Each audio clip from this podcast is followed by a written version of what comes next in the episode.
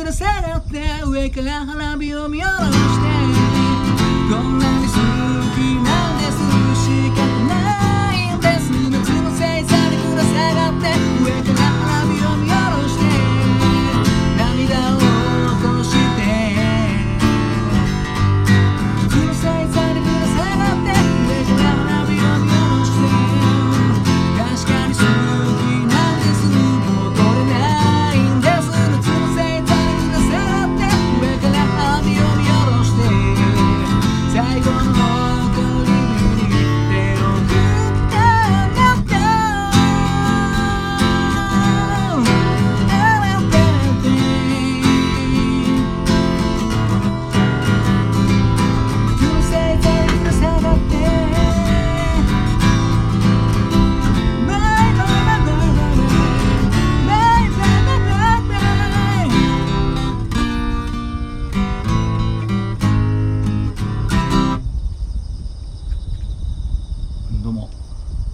県でシンガーソングライターやったり役者やったりあとなんだっけハミングというギター教室をやっております。斉藤奈也と申します。聞いていただきどうもありがとうございます。今ほど歌いましたのは愛子さんで「花火」という曲でした。今日も永遠と一人で歌っております。今日は公演ですけどもちょっとね天気がめちゃくちゃ悪くてわずかな屋根のあるこう手洗い場みたいなところでひっそりと歌っております。いやこうねやっぱこの季節なんで花火やってみましたけどももう2年ぐらいまともにそういえばやってないですね、うん、シークレット花火みたいなのねちょいちょい上がってますけどね、うん、あんまりシークレットにしなくてもいいんじゃないかなとは思うんですけどね。そんなに集まれ集まらない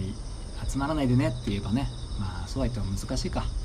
やっぱねあんまり気にしないでね外出てる方もねおられますからね。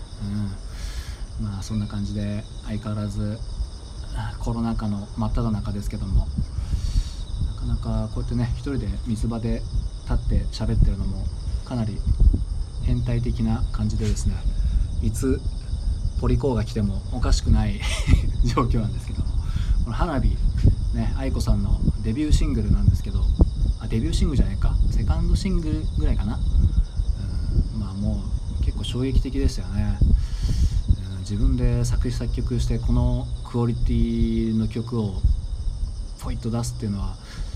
いやちょっと凄まじいですね。だからもう割と早い段階からもう大御所みたいな扱いですよね。もう、うん、こういう曲作れる人っていうのは。当に愛子さんのメロディーはね天才的でスパッとしてるんですよね。スパッて、うん、で歌詞も愛子さんはね歌詞から書いてそれに曲つけるらしいんですけどいや歌詞もねなかなか面白い歌詞書いてますよね。結構好きだ嫌いだっていうのが多いとは思うんですけどそれを夏の星座にぶら下がって上から花火を見下ろすっていうのはなかなか考えられないですよね。なんか僕昔あの愛子さんの本買ったんですけど「愛子本」っていう本買ってそれで読んでたんですけど確かねなんか花火みんなで見に行くって時にあの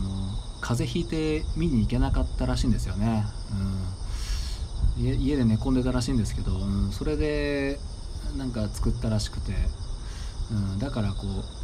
う上から見下ろすみたいな感じなんですかね。いや全然繋がんないんですけども。いやまあ本当にねこのいい曲ですね、うん、全然出てこないないややっぱこのね久しぶりに最近あのこのでっかいギターなおもつの YouTube 配信からこのでっかいギターをずっと弾いてるんですけどやっぱめちゃくちゃ気持ちいいですね。うんいつものあのちっちゃいギターも気に入ってるんですけどやっぱねいつも言ってるんですけど低音がね出なくてこれはもう弾いててめちゃくちゃ気持ちいいですね。この音で8000円ですからね。だからまあ、まあ、値段も確かに大事なんですけど、うん、やっぱ自分がねこう好きになれるかっていうところでね道具選ぶっていうのもめちゃくちゃ大事かなと思いますね、うん、それは高い方が大体いいんですけどね。ギターもやっぱ高い方がいいんですけど、でもライブするってなると、うん、そのつけてるあのマイクピックアップっていうんですけどギターにつけるの音を拾う。それがですねそれがしょぼければ結局いいギター使ってもねしょぼいんですよね、うん、でめちゃくちゃ高いギター持っててもなんかいやなんかそんなにいい音しないなこの人のギターっていうの結構あって、うん、一時期ねあの、まあ、ギブソンっていうギターが人気でギブソンの J45 っていうのがもう正義さんとかあの畑基博さんとか使ってる人気のもう弾き語りの人といったらそれっていう感じのやつなんですけどあのそのギブソンっていうメーカーのギターってもう個体差がすごくてその同じ J45 でもなんか3本ぐらい弾くと全然どれも違うみたいな感じで、うん、だからねなんかあんまり当たり外れが結構でかくてねなんかいやそれこそいっぱいギター並べた大小段階みたいなので結構弾き比べてみないと分かんないですよね。その店頭にある1本だけじゃ比べられないっていうか、うん、なんでねとりあえずギブソンっていう気持ちも分かるんですけどね。やっぱギブソンに純正でついてるピックアップっていうのがしょぼいんでね、